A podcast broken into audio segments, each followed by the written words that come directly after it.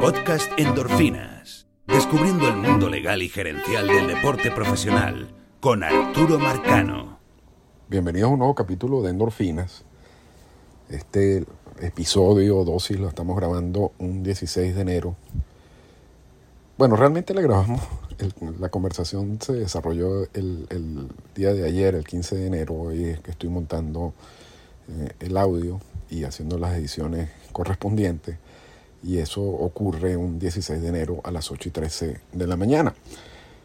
Quiero antes de, seguir con, la, con, lo que va a ser el tema del día de hoy, eh, agradecer a la publicación Cuarto Bat en México y, al website, al portal cuartobat.com eh, por, por, toda la ayuda eh, que siempre siempre me ofrece para promocionar este, este podcast en México.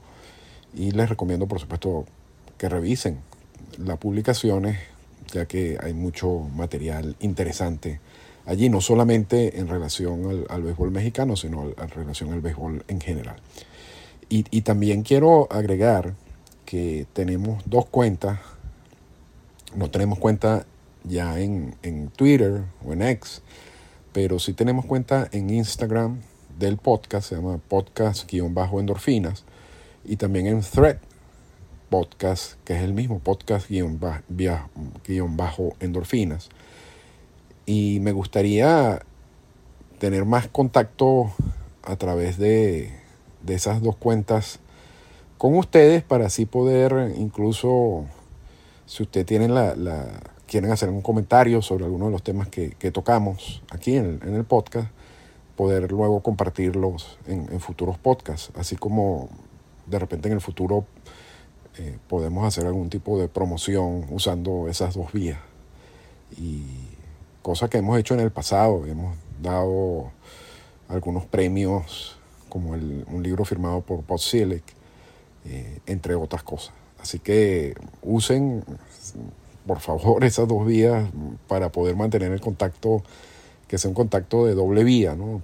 Y la dirección es la misma, podcast guion bajo, guion bajo, yo no sé por qué me, está costando decir esa palabra en el día de hoy, podcast guion bajo endorfinas, tanto para Instagram como para Threads. Y allí entonces hacer esa, ese contacto con ustedes. Eh, vamos directamente a la conversación que tuvimos en el día de ayer con un invitado de lujo que presento a continuación. Y yo sé que este tema del arbitraje salarial lo hemos tocado en el pasado, si se sienten que en un momento están perdidos con algunos de los, de los intercambios, revisen otros podcasts eh, que hemos hecho del arbitraje salarial. Pero yo creo que, que se tocaron temas que van desde lo básico del proceso a cosas muchísimo más complicadas. Pero todo eso lo dejo en la conversación, que es una conversación bastante extensa eh, e interesante. Hoy tenemos el honor de contar con José Manuel Pérez, un amigo ya desde hace bastante tiempo, a quien admiro por, por su profesionalismo a la hora de analizar todo lo que es el mundo de las estadísticas, de los convenios laborales, realmente de todo lo que está sucediendo en el mundo de, de MLB y antes, por supuesto, lo seguía cuando estaba en Twitter, desde que me salí, la verdad que no tengo idea qué es lo que ha conversado, pero asumo que, has mantenido la misma línea de, de, todos esos análisis, como mencionábamos. Y realmente, bueno, es un honor contar con tu presencia, sobre todo hoy que vamos a, a tocar un tema que siempre, siempre confunde y siempre genera algunos comentarios en los medios tradicionales que, que uno dice, bueno, pero esto no, no, están entendiendo muy bien lo que está pasando, pero eh, a, eso vamos a ir luego.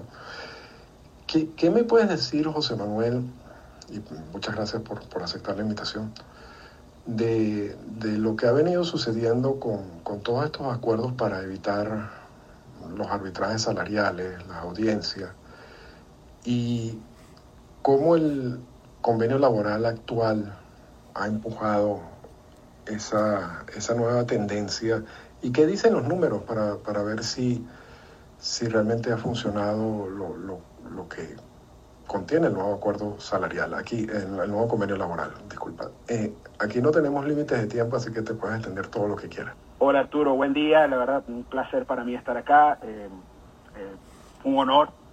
Y la verdad la admiración es mutua, sabes que, que eres una de las referencias de este mundo de, del béisbol, que, que, como llamamos nosotros va más allá del terreno de juego. Sé que no te gusta el término, pero, pero es así, es así, la gente te, te reconoce por eso y te extraño bastante en, en Twitter, eh, porque bueno, ahora hay un poquito de, de desinformación que, no, que quizás no podemos manejar todos eh, y tú podías cubrir ese vacío, ¿no? Pero el podcast sigue allí vigente y sé que mucha gente lo escucha aún. Eh, sí, el arbitraje salarial, vamos a hablar un poquito del arbitraje salarial, eh, es el proceso mediante el cual sé que lo has hablado muchísimo en tu podcast, pero vamos a, a repetirlo un poco para, para, para, poner en contexto. El arbitraje salarial es el proceso en el cual jugadores que ya han cumplido más de tres años de servicio pueden entrar a discutir su salario, ¿no? Ya no, ya pasan de ser un, porque en los primeros tres años de servicio, de, de cero a tres años, el jugador sigue cobrando un salario mínimo o cercano al salario mínimo, ya queda potestad del equipo aumentar o disminuir ese salario. Eh, el disminuir me lo reservo un poco porque eh, usualmente no lo disminuyen, siempre va subiendo ese salario. Entonces ya al final, cuando llega ya el, tercer año de servicio, ya el jugador puede empezar a discutir con el equipo qué es lo que va a negociar, ¿no? Eh, o qué es lo que va a ganar para la próxima temporada. Este, esto, esto, este primer proceso, el proceso de arbitraje no comienza con la audiencia, el proceso de arbitraje comienza con el, el tender deadline, que, es que sea en, en noviembre. Eh, en noviembre eh, los equipos deciden a quién, a qué equipos, o a qué, perdón, a qué jugador le van a ofrecer un salario para, o un contrato para la temporada que viene. Eh, y a partir de allí comienza todo lo que es la negociación, empieza eh, un intercambio de cifras, comienza a, a hablarse si se va a, a, llegar a un acuerdo, cuál va a ser el salario, hasta la fecha límite que fue hace poco, donde si los equipos y el, el, los jugadores no han podido conseguir ese, ese acuerdo, entonces sí se va a una audiencia de arbitraje. Eh, la audiencia de arbitraje en febrero, principios de febrero, igual los equipos y el jugador pueden seguir negociando, pero hay equipos que tienen una política que es la de no negociar más allá del exchange deadline, que es lo que pasó hace poco. Entonces, eh, cu cuando vemos ahora que, por ejemplo, el caso de Luis Arraez, que el equipo, eh, él no pudo llegar a un acuerdo con el equipo sobre su salario, su, su salario de 2024, quiere decir entonces que ambos, muy posiblemente, porque no es seguro, muy posiblemente van a ir hasta la, el, el, arbitraje, la audiencia de arbitraje de próximo febrero. ¿ok? Eh, que, que eh, respondiendo a tu pregunta, y disculpa que me extendí un poco para eh, explicando un poco esto, ¿no? Eh, anteriormente, aquellos contratos, nunca los contratos de, de, de, de uh, arbitraje, de arbitraje eran garantizados. los equipos podían cortar al jugador en sprint training y se le iba a hacer un, un, pago de terminación dependiendo de cuánto, eh, de, de, de, de, cuándo había sido ese corte dentro del sprint training. Por ejemplo, si el corte había sido más de 15 días de, antes del opening day, entonces le iban a pagar un 30, 30 días de salario de, terminación, ¿ok? De, sí, digamos de terminación. Y si no, si era eh, 15 días menos, entonces le iban a pagar un, un salario o 45 días de pago de terminación. Esta vez sigue siendo así, pero para ciertos jugadores. Aquellos jugadores que logren tener un acuerdo antes del arbitraje o antes de llegar a audiencia arbitraje, sin llegar a audiencia arbitraje, tienen su contrato completamente garantizado. ¿ok?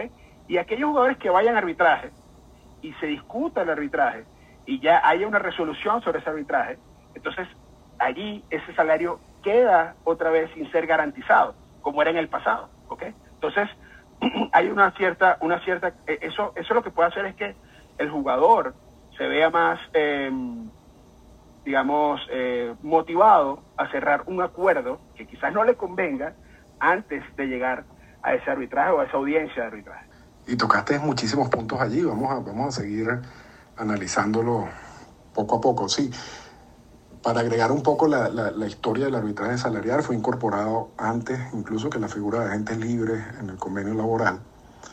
Y y realmente fue, uno, fue un logro, de, uno de los primeros grandes logros de, Marvin Miller.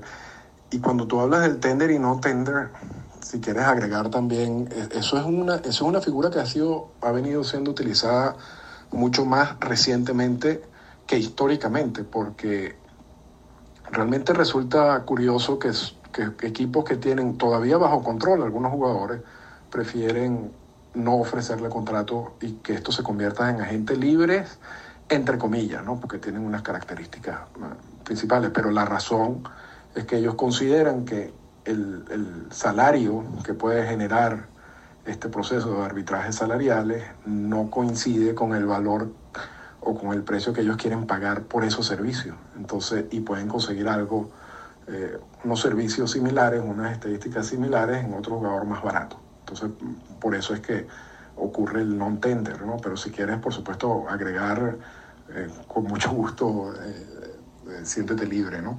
Y, y, lo que tú, lo que estabas mencionando del, de lo que se incluyó en el, en el convenio laboral es exactamente tal como lo dices, ¿no? Yo, yo, creo que motiva a ciertos jugadores a llegar a acuerdos y evitar las audiencias. Hay otros jugadores, por ejemplo el caso de Arraiz, el caso de Vladimir Guerrero Jr., que no llegaron a acuerdo, que realmente poco importa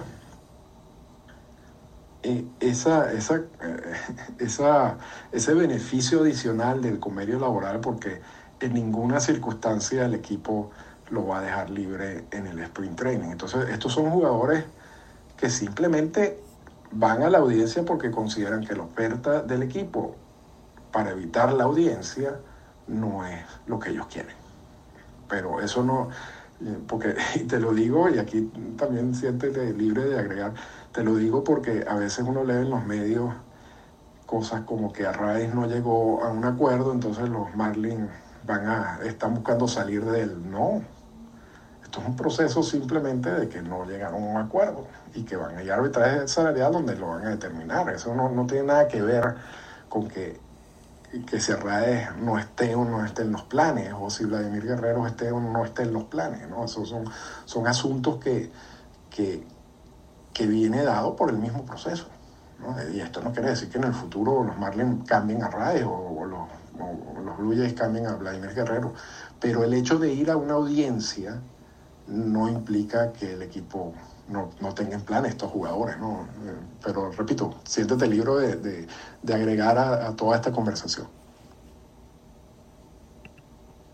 Sí, y el TT Deadline es para mí uno de los procesos más interesantes, o una de las fechas más interesantes, y que muy poca gente le presta atención. Y, y, es exactamente esa fecha donde realmente se decide si el jugador va a continuar con el club o no. Eh, lo que hacen los equipos, y ya eso eso se ha conocido y de hecho yo hice algún, algún estudio alguna vez de cómo el, el, los equipos proyectan o cómo los equipos deciden a qué jugador le van a hacer ese tender o esa o esa le van a ofrecer ese contrato es a través de, de, la proyección del WAR o del Wins Above Replacement de ese jugador para el año siguiente. ¿Ok? Entonces ellos tienen una, una, una usan algunos algunas proyecciones, por ejemplo, algunos usan eh, Steamer de Fangraph y Steamer, por ejemplo, le dice, bueno, el jugador va a ser eh, uno de Warren 2024. Eh, yo he escuchado en ciertos podcasts y también he hablado con algunas, algunas organizaciones y ellos dicen que ese Steamer mm, es muy, muy, muy usado en las organizaciones de grandes ligas, dentro de ese, de ese club. Entonces ellos tienen ese, ese valor dice, bueno, va a ser uno de WAR, eh, ¿cuánto valor le voy a dar en términos monetarios a ese WAR?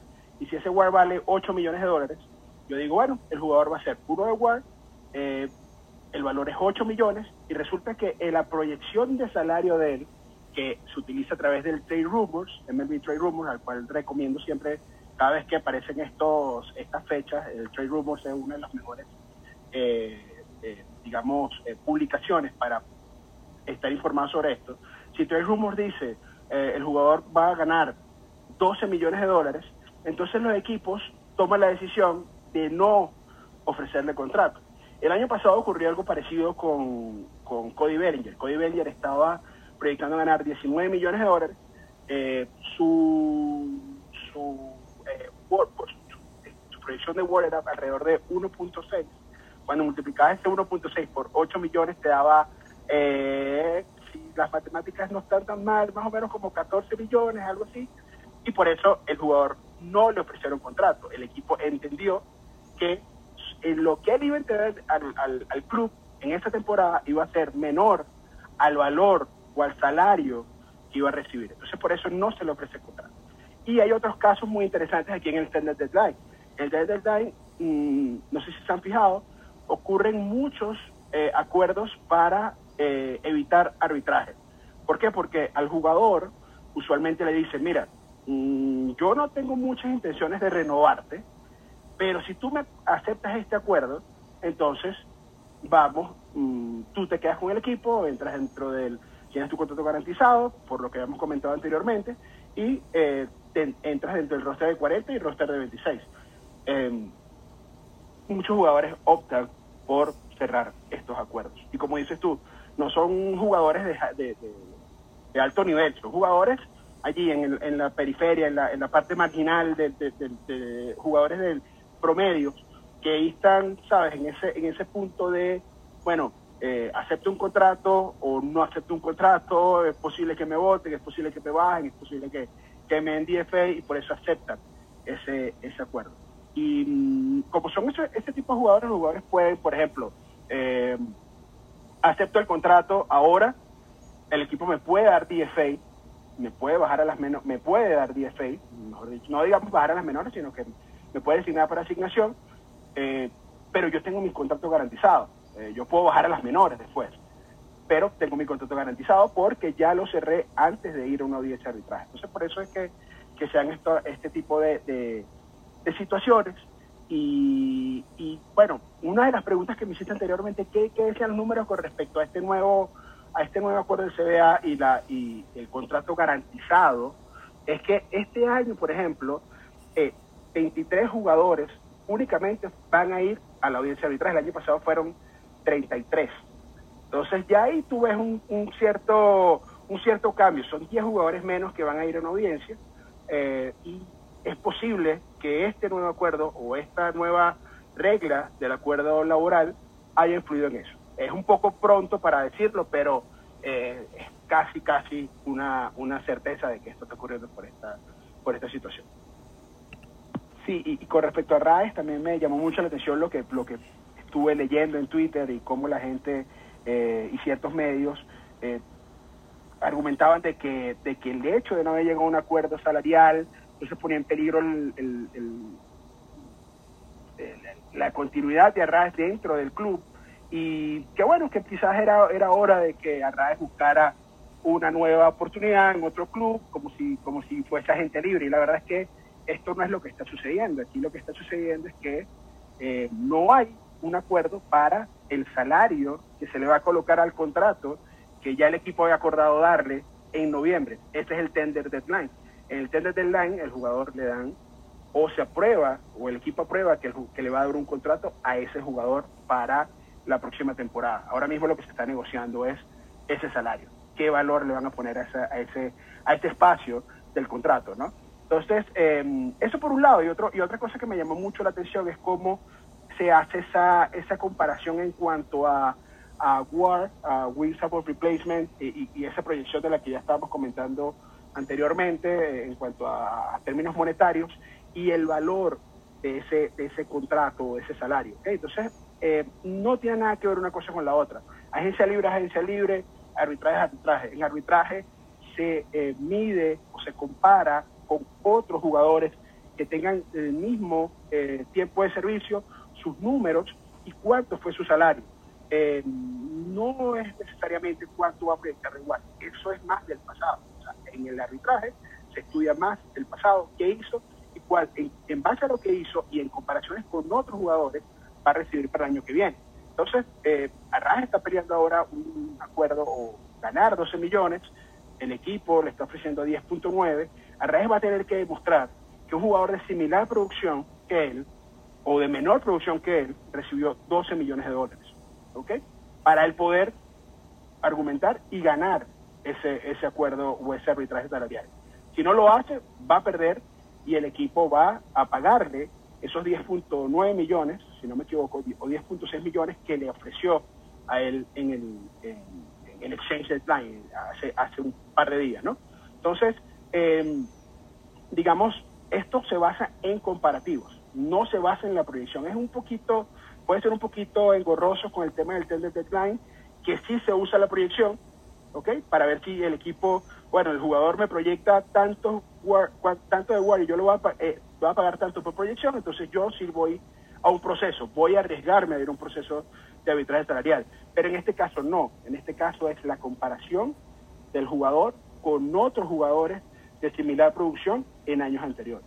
Y antes de ir con la, última pregunta que, que, tiene más que ver con el futuro de estos procesos de arbitraje salarial, me gustaría escuchar tu opinión sobre cómo ha impactado, eh, porque como tú lo acabas de decir, es un proceso comparativo, cómo ha impactado todas estas firmas de extensiones que se han visto últimamente, ¿no? Y eso es algo que, porque, de nuevo, estas, estas son figuras que cambian con el tiempo, ¿no? Lo, de las extensiones a, jugadores están todavía bajo control, eso es una, es una tendencia reciente y ahorita está, yo creo que está sobreutilizada por, por muchos equipos.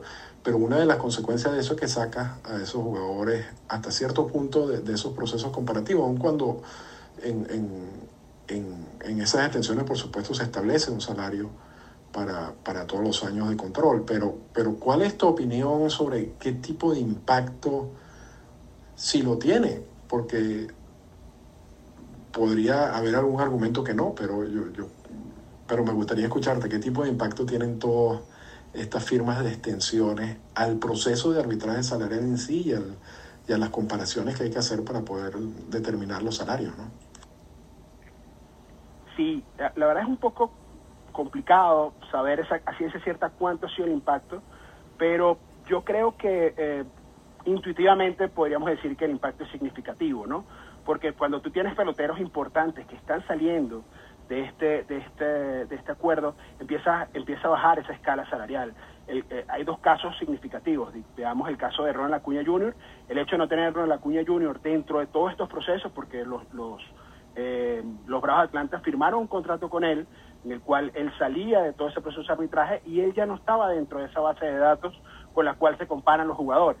Entonces, eso, de cierta manera, él primero no subía la escala, no subía el, piso salarial, el piso salarial eh, por cada año que él, que dejó de, estar allí, y al mismo tiempo otros jugadores que pudieran haberse comparado con él no tenían esa referencia. Okay, el mismo caso, ahora veamos el caso contrario, el caso de Juan Soto.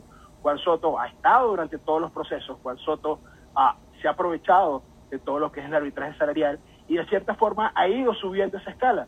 De hecho, en este momento Juan Soto es el jugador con el mayor salario eh, recibido en un acuerdo de arbitraje, 31 millones de dólares, superando el de, el de Chohei Otani, que um, Otani es otro pelotero que de cierta manera tampoco participó en el arbitraje. Eh, él, estuvo dentro de esos años, pero nunca quiso participar eh, directamente o discutir un contrato eh, mm, importante como el año pasado, que lo habíamos hablado, que Shohei Otani pudo haber roto todos los acuerdos y el, o todos los salarios, o todos los récords de salarios, si no hubiese recibido esos 30 millones de dólares de, 2023. Pero eso es otro tema, eso no, no tiene nada que ver ahora.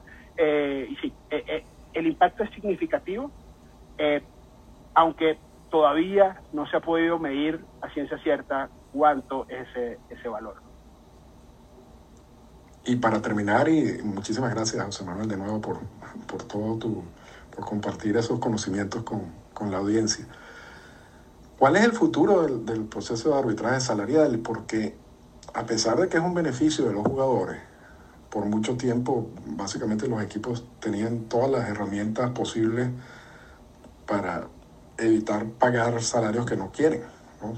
Y obviando lo que está pasando ahorita con el nuevo convenio laboral, el convenio laboral es pasado, por supuesto los equipos tenían la opción del non-tender, después tenían la opción de llegar a un acuerdo para evitar la audiencia y después salir de ese acuerdo en el sprint training pagando casi nada luego podían ir a las audiencias, perder en, la, en el proceso de, en las audiencias igualmente salir del jugador en sprint training y pagando casi nada.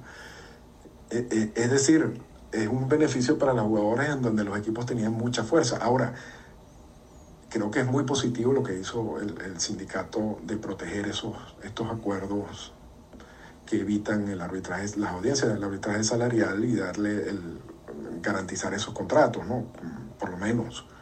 Yo, creo que eso es un, beneficio adicional de eso que no se menciona mucho cuando uno analiza los convenios laborales y lo que pasó en esas negociaciones, pero pareciera de que este ha funcionado, ¿no?